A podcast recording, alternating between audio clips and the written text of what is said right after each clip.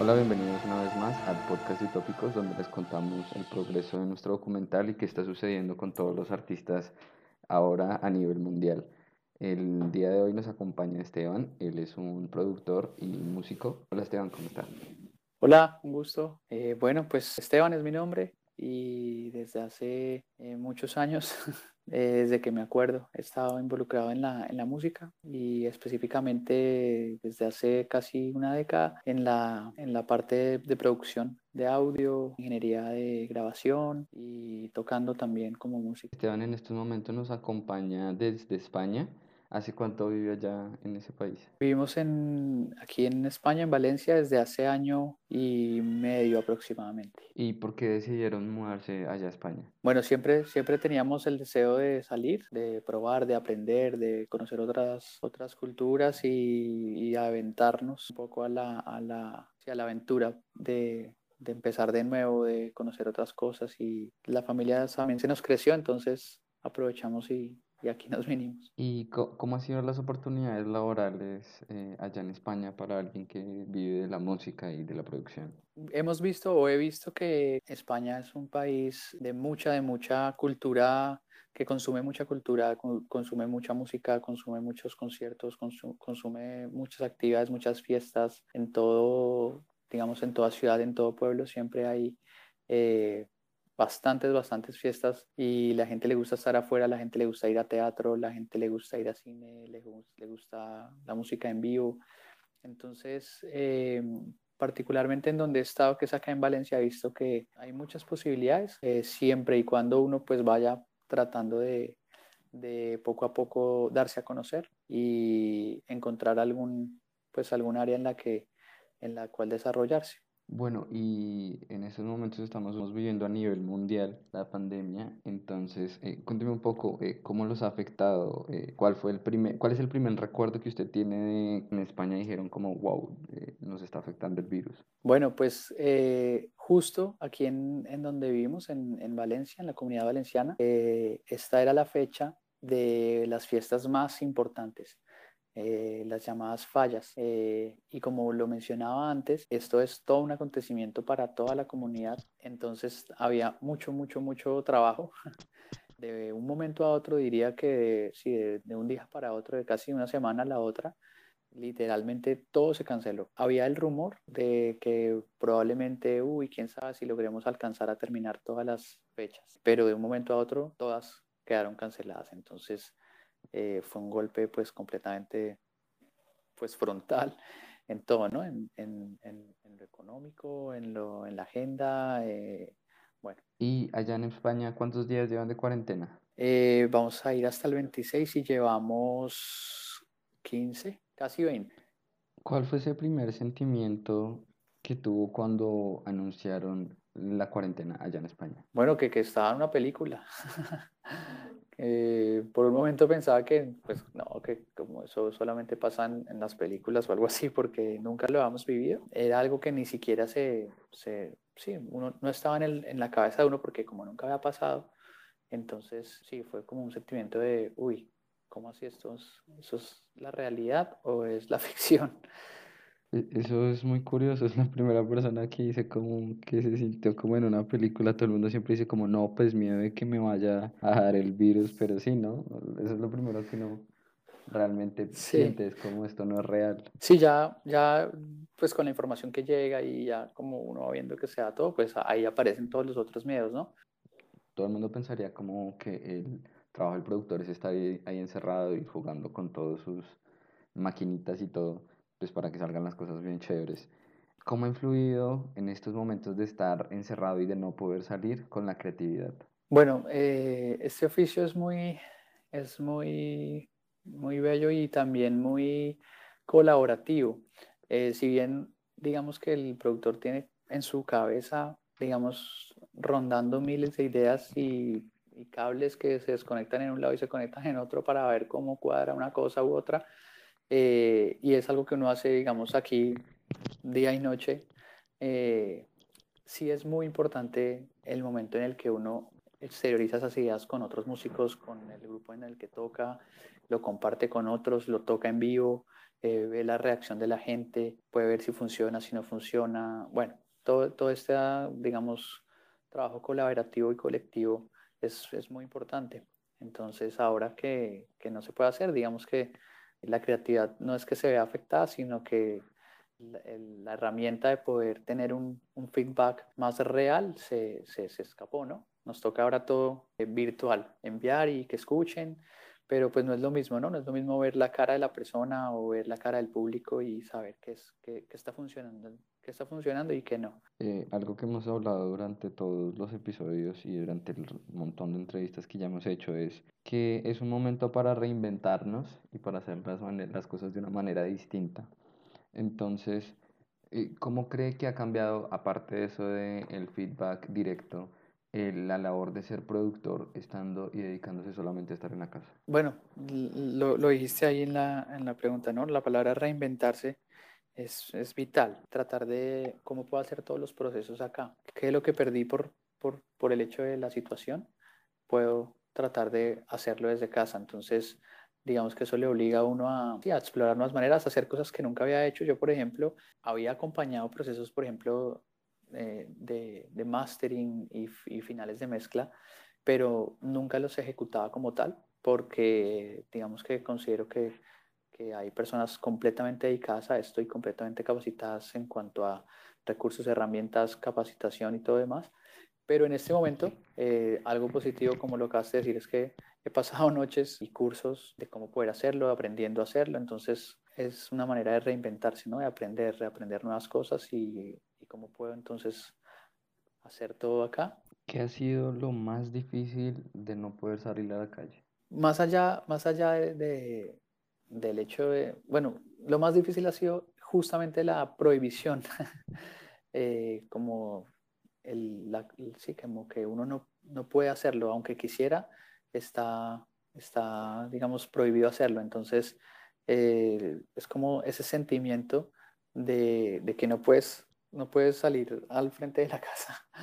O el sentimiento de, si me ven aquí en la calle, me van a preguntar qué, qué estoy haciendo y, y, bueno, son cosas que uno jamás se hubiera, se hubiera preguntado, ¿no? Porque pues estamos en, uno de los países libres eh, en lo que uno pues quiere estar en la calle todo el tiempo y, y el hecho de, no poder hacerlo pues es como decía en otra de las respuestas de película. Y entonces, eh, dejando a un lado el hecho de no poder salir, o sea, de la prohibición, de la barrera, ¿cuál es el mayor miedo para enfrentar durante todo este tiempo? Quizás eh, que de ahora en adelante, de pronto, sí, ahí, ahí va a haber ahora un nuevo inicio de cero. Entonces, no, no creo que sea como simplemente el día de la, del fin de la cuarentena, ya como si, como si fuera nuevamente empezar y seguir como si nada. Creo que algo de lo, de lo difícil va a ser que muchas cosas van a cambiar, va a tocar empezar muchas cosas de cero nuevamente y pues va a ser como, como otra vez invertir mucha fuerza, mucho tiempo, eh, paciencia y más constancia a, pues a empezar lo que poco a poco se había venido construyendo antes, ¿no? Con muchas personas hemos hablado de eso y, y casi todo el mundo llega como a la misma conclusión de que ya no se van a poder hacer las cosas de la misma manera desde qué lado, y desde, hablando desde la producción, ¿por qué no se puede hacer de la misma manera? ¿Qué tiene que cambiar? Bueno, creo que tiene que, tiene que ver mucho con que un sector muy grande, o por no decir la mayoría, de los recursos y de la organización y de las prioridades de todos los, de todos los pueblos y ciudades van a estar, digamos, evocadas en todo lo otro y en últimas al tema cultural o artístico o de entretenimiento o de turismo o de fiestas y este tema económico, pues va a ser el tema industrial, el tema comercial, agrícola, va a ser, digamos, como la, en donde la gente va a estar completamente evocada, ¿no? Entonces va a ser, digamos que, un, un reto, nuevamente tratar de, de, posicionarse o darse a, o darse a conocer o, o empezar a nuevamente a, a establecer como una base sobre la cual uno poco a poco ya había, ya había caminado. Esa es otra cosa que hemos hablado con todos y que tristemente están llegando todos a la misma conclusión. Usted me decía que allá en Valencia son personas que consumen un montón de arte, de cultura y que apoyan mucho a los artistas, pero digamos acá en Colombia es, o sea, el arte es menospreciado y, y vale muy poco y sin embargo nosotros pensamos que va a ser lo último en reactivarse porque sí, la gente lo va a ver como el último recurso que necesitan y tristemente están dejando a un lado lo que está sucediendo en este momento es que el arte eh, allá en la casa de cada uno los está salvando porque tienen música que escuchar, tienen películas que ver, series que ver y tristemente lo están dejando a un lado. Y ya que me lo dice usted, allá en España, en un país donde me dice que valoran y consumen un montón de cultura, ¿por qué? O sea, aparte de las necesidades básicas, ¿por qué la cultura la están dejando a lo último? Bueno, creo que, que digamos que en, donde pasa más, más eso es en, pues como en, en la parte gubernamental, ¿no? Porque eh, el, digamos, el espíritu de cada persona, por lo menos acá en donde vivimos nosotros, es súper festivo. Entonces, digamos que eso, eso, es, eso es un ADN que, que, está, que está acá. Pero a nivel, digamos, macro y a nivel, digamos, organizacional, todo el tema de recursos para los independientes o los, los autónomos, que somos los que trabajamos, ¿sí?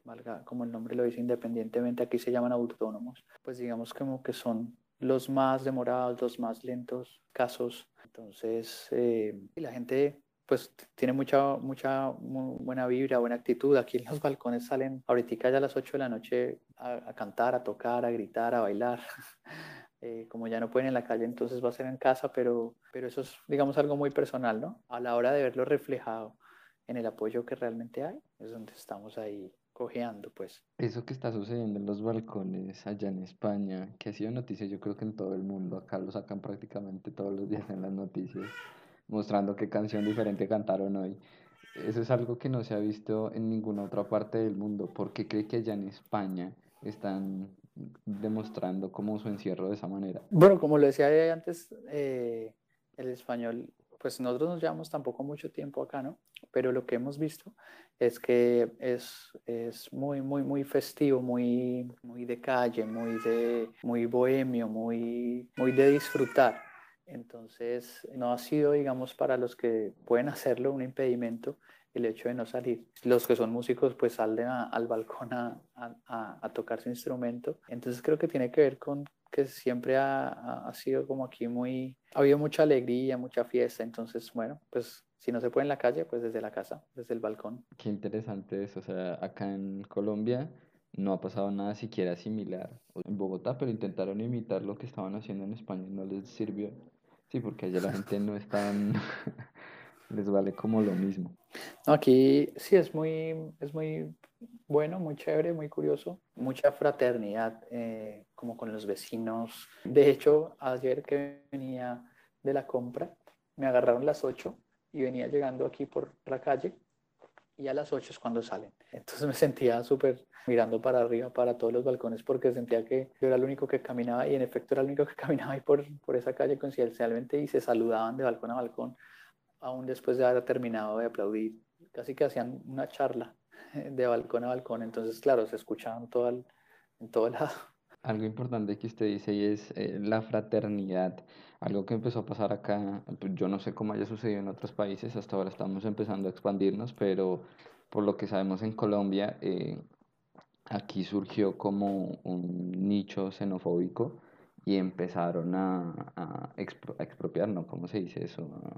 Bueno, echaban de sus casas a los inmigrantes, ya bien sean venezolanos o gente que no les gustara allá en España, eh, ¿surgió algún brote similar? Eh, pues hay dos cosas. Primero, eh, que yo sepa, que se haya escuchado o no, indudablemente, digamos que el 100%, no el 100% es completamente fraterno y, y eso, pero sí la mayoría, y como te digo, lo que yo he visto, lo que hemos visto con mi familia, viviendo aquí un año, hace un año y medio y habiendo venido en años anteriores varias veces, hemos visto que el porcentaje, digamos, de personas así completamente pues, xenofóbicas y, y estos visos así de intolerancia son súper reducidos realmente. Entonces, no falta, obviamente, pero, pero no, no, no hemos visto ni vivido algo así. Obviamente, como te digo, habrán casos y gente que de pronto lo ha vivido y lo ha visto, pero, pero en mi opinión no es, no es la mayoría, es una, es una minoría. Hablando de un tema un poco más personal, al inicio de la entrevista decía como que, que usted eh, le ha gustado la música desde que prácticamente tiene conciencia. Entonces, eh, quiero que me cuente por qué la música y qué siente usted con la música. Bueno, pues eh, creo que es un canal, es un medio, es un don, es un regalo también. Y bueno, no sé, porque seguramente en, casa siempre hubo música y mis padres también siempre siempre estaba rodeado de música, pero cuando llega el momento de que uno se da cuenta que, que hay algo que realmente lo apasiona y lo mueve, eh, creo que es ahí en donde uno debe prestar como atención, ¿no? Que, esto realmente que estoy haciendo me genera lo estoy haciendo porque lo estoy haciendo, porque le estoy gastando tanto tiempo, porque me encanta, porque, bueno, entonces creo que ahí es donde uno dice, bueno, porque, porque no sé, para, para eso estoy llamado o diseñado o configurado o algo así, entonces como pararle oreja ahí a lo que, a lo que realmente como que le arde por dentro a uno, por decirlo de alguna manera.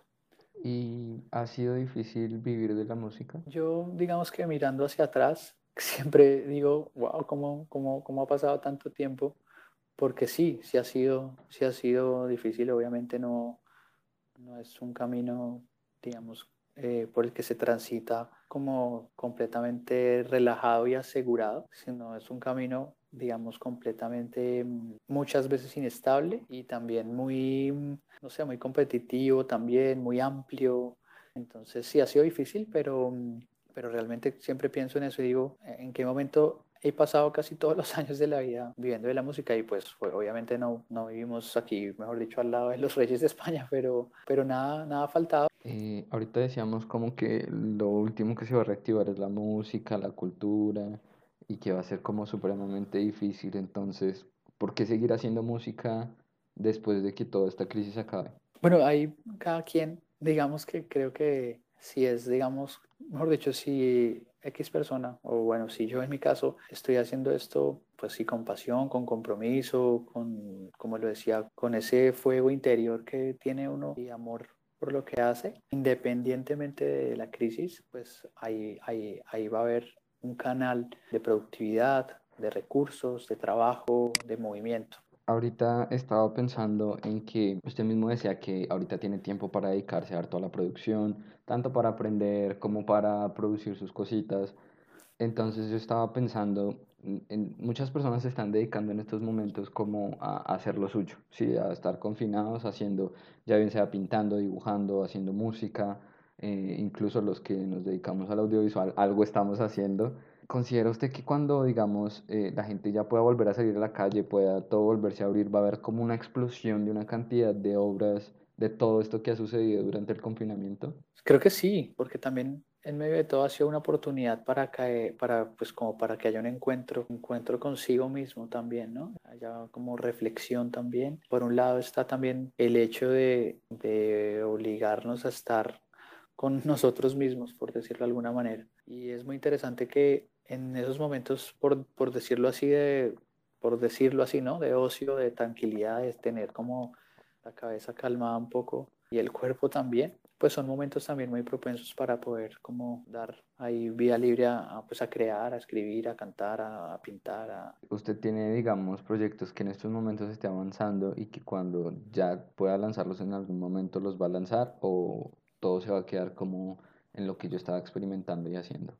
Pues eh, de lo que en este momento estoy haciendo, eh, digamos que va, va a publicarse, sí, va a publicarse. De lo que yo personalmente estaba como, como haciendo, sí, clientes de pronto que, que, me habían agendado cosas y eso sí, como lo mencionaba, ya están, se cayeron, digamos, se, se, aplazó, se aplazó todo, pero lo que ya venía andando, pues se va a terminar y se va a publicar. Una pregunta así personal. Cuando usted inició el camino de la música, ¿qué pensaban sus papás al respecto? Como todos los papás del mundo que, que son padres de los artistas que se van a morir de hambre. ¿Y qué opinan de ver su recorrido hasta hoy y de poder estar viviendo eso en España? Nunca creo que haya un sentimiento como de, de como malo, ¿no? Siempre es como un temor de ellos. También creo que tiene que ver un poco con estos modelos aprendidos en los que solamente hay una manera de hacer las cosas que se van transmitiendo. Entonces cuando hay algo o alguien que se sale como de ese modelo, no, no, no, no, no, no, no puede ser o no lo va a poder hacer o bueno, pero eh, digamos que como lo decían en otra en otra respuesta, la, como el fuego que está en uno, que arde por uno, que está dentro de uno, le permite a uno pues como estar ahí dándole, dándole, dándole, así hayan días, meses, semanas difíciles, como esa constancia y esa perseverancia creo que, que alimentan ese motorcito que va generando pues que pase el tiempo y pasen las cosas y uno esté a flote, por decirlo así, activo donde algún día, o sea, ahorita nos prohibieron solo salir a la calle. Eso es algo tan eh, simple y que vamos tan de por hecho. ¿Qué pasaría donde prohibieran la música?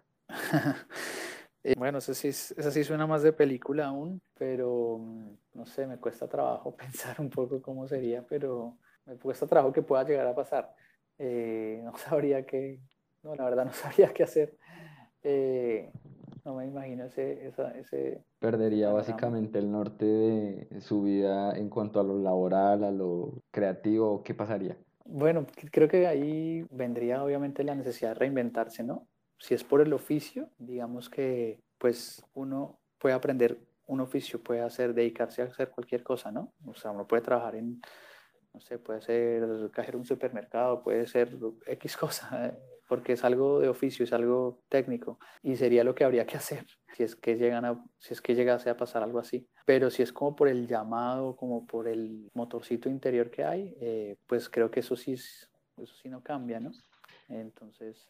¿De dónde viene la creatividad para usted dedicarse a lo que hace? Eh, bueno, escuchando, escuchando mucha música, eh, mucha apertura a todas las ideas de otras personas, aprender de los que saben, eh, jamás pensar que uno sabe o ha logrado, digamos, como todo o algo así, sino siempre considerarse un aprendiz es muy importante, porque todo eso va generando en uno como, como si eso es como gasolina, como que la biblioteca se va ampliando, eh, el contacto con, con otros músicos, otras músicas, otras músicas, otras me refiero a otras culturas, otros artistas, variado tipo de arte, va generando en uno, eso es como, sí, como, no sé, como nutrientes, como alimento, como vocabulario, que a la hora de estar echar mano de, de algo, pues hay. Estábamos hablando un poco de, de dónde viene como todo ese ámbito creativo y que venía como retroalimentarse de muchas cosas.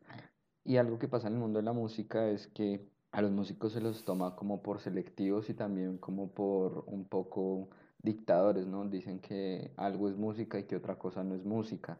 Pero desde el lado del productor, cualquier cosa y pieza musical puede ser una buena canción, un buen ritmo. Eh, me refiero eh, a electrónica, reggaetón y cosas así. Desde ese lado, eh, ¿cuál le gusta manejar a usted? Bueno, creo que definitivamente en todo lo que uno haga debe tratar de plasmar pues belleza, ¿no? Verdad, como que sea algo sincero, algo genuino, algo honesto, también algo como auténtico. Eh, si bien es cierto, uno pues eh, aprende y, observa cómo, a, a, los, a los que saben o a los grandes hacer las cosas, pues todo eso va también desarrollando en uno un lenguaje propio, que es importante pues tratar de, de plasmarlo y, y creo que si uno lo plasma con el corazón, así haga lo que haga, así haga un, sea, un jingle de guitarra o así haga una producción, haga una banda sonora, creo que, creo que va a estar bien, bien hecho. Creo que ese es el éxito de todo tipo de obras, no solamente las que son tremendas obras, sino las más sencillas. Hay muchas que casi que tienen dos elementos y uno dice, pero ¿por qué es tan linda? ¿Por qué es tan famosa? ¿Por qué es tan usada? ¿Por qué es tan pegajosa? ¿Qué sé yo?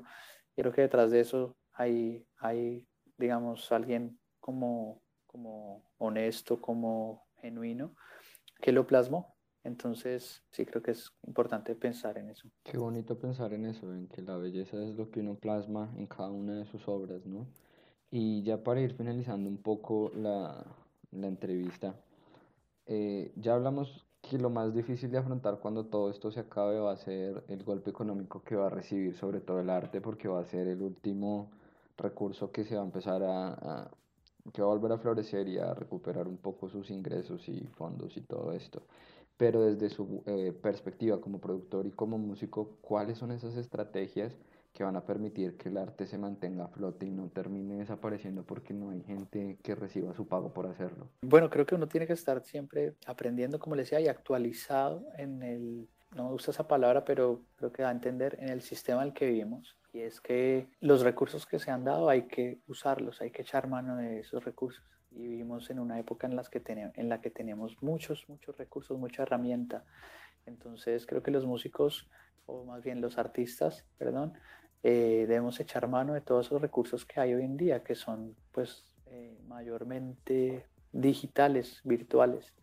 Entonces es muy importante que eh, de una u otra manera cada artista busque la manera de cómo desde su casa logra llevar su arte a cualquier rincón, obviamente usando los medios virtuales. Entonces creo que es importante eso porque lo mantiene uno, digamos que visible, vigente, también lo obliga a uno a constantemente estar creando, lo cual es positivo también. Entonces creo que esa va a ser una manera en la que, digamos que vamos a salir a flote, porque sí o sí el ser humano no podría y no puede, digamos, vivir sin el universo que es el arte, ¿no? Porque está en todo. Entonces, sí o sí, yo sí, digamos que es algo necesario.